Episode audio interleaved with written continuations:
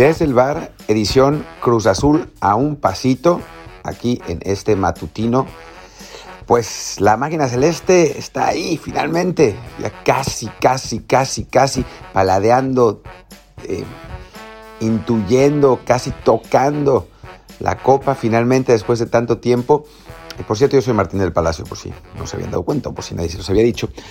Pues sí, en un partido en el que Cruz Azul fue pragmático, esa es, quizás la palabra que, describe bien lo que hizo la máquina en, en 90 minutos, pragmático, eh, inteligente, cuidó no recibir eh, goles a pesar de que Corona tuvo una buena actuación. Fue, fue, un partido interesante porque los dos equipos tuvieron opciones a final de cuentas, aunque Cruz Azul no, no se tiró al frente ni mucho menos, se jugó con, eh, con un 4-5-1 además, con solo cabecita ahí. Eh, no, no, puso, no puso Chaquito y además lo que pasó con, con Piojo Alvarado. Cruz Azul su primer objetivo fue no recibir y después anotar. Eh, pero a, pesar de eso hubo opciones, ¿no? Y las mejores opciones fueron de Cruz Azul, realmente. O sea, Acevedo hace dos muy buenas atajadas, la de la chilena de, de Cabecita y alguna otra más que ahora no, no, no tengo tan presente. Eh, y, saca, y, saca, además algunas otras eh, menos complicadas, ¿no? Y Corona también tuvo un par de, par de intervenciones buenas, pero en general Cruz Azul supo manejar los tiempos, supo ser inteligente, supo administrarse sin irse desbocadamente al frente y consiguió un resultado que es justo, ¿no? O sea, muchas veces el resultado maquilla lo que sucede en el partido, no es, eh, no es reflejo de lo que pasa en las acciones y eh, siempre están los, los eh, burros que dicen, pero es que lo que vale son los goles. Pero no, para el análisis vale todo, vale, vale la actuación, vale, vale saber quién, quién mereció la victoria a pesar de, no haberla conseguido. En este caso, Cruz Azul la mereció porque fue más inteligente, porque fue mejor, porque fue en un planteamiento que no fue tan agresivo, ni tan, em, ni tan, pues, ¿cómo decirlo?, tan desbocado como otras veces de esta máquina, supo eso, administrar los tiempos y hacer el gol, que es un golazo Luis Romo, porque la buscó toda él, la hizo toda él desde el principio hasta el final, con, algún, con ayuda de algún rebote, pero, pero aprovechando y con esa, con esa energía, con esa fuerza, con esa verticalidad que le conocemos y que creo que lo van a terminar llevando a Europa. Me parece que ese, ese va a ser el, el el destino final de Luis Romo, con suerte este verano, porque es el momento para que se vaya.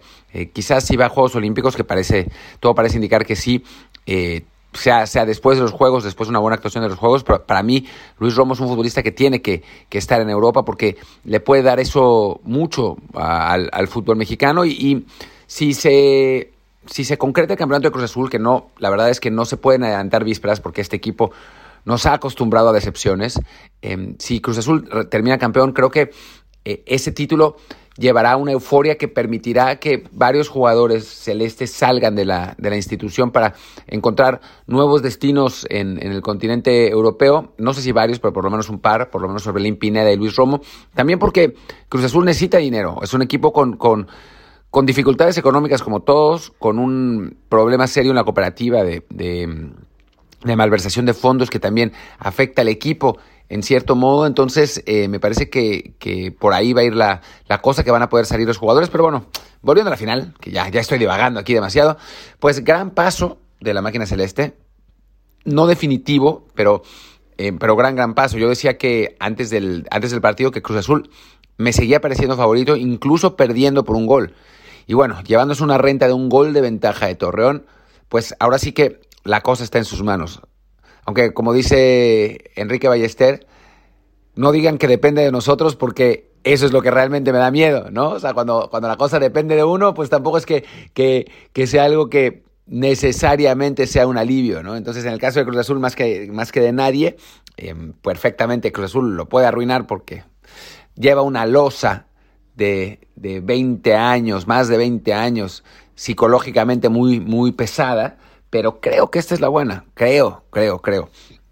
Vamos a ver qué pasa el, el domingo, pero por lo pronto creo que vamos a tener un buen partido porque pues Almada va a tener que mandar a Santos a atacar de inicio y Cruz Azul no sé si va a ser tan pragmático siendo local, creo que va a aprovechar el desboque del equipo visitante, que además es un equipo que no sabe pararse atrás, eh, y no, no digo que no sabe para defender bien, sino que simplemente en su ADN no está el, salir defensivo. Entonces creo que Santos, por las circunstancias y por filosofía, va a tener que ir al ataque y Cruz Azul va a aprovechar esos espacios y, tiene muy buenas posibilidades de llevarse la victoria.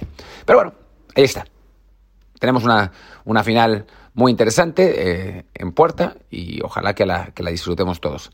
Por lo pronto, yo soy Martín del Palacio, mi Twitter es arroba martindelp y el del podcast es desde el bar desde el bar POD. Y bueno, pues no se pierdan hoy la edición regular de Desde que vamos a tener a Greta Espinosa, jugadora de Tigres Femenil, que nos va a platicar de la final de, la del clausura MX femenil.